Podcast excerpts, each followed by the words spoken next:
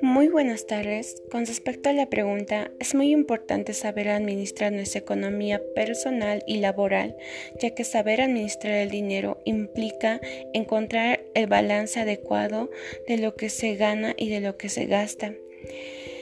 Por lo cual debemos saber manejar estas dos importantes reglas. La primera es gastar menos de lo que obtenemos y la segunda es invertir lo usado para duplicar ese monto. Muchas gracias, hasta luego.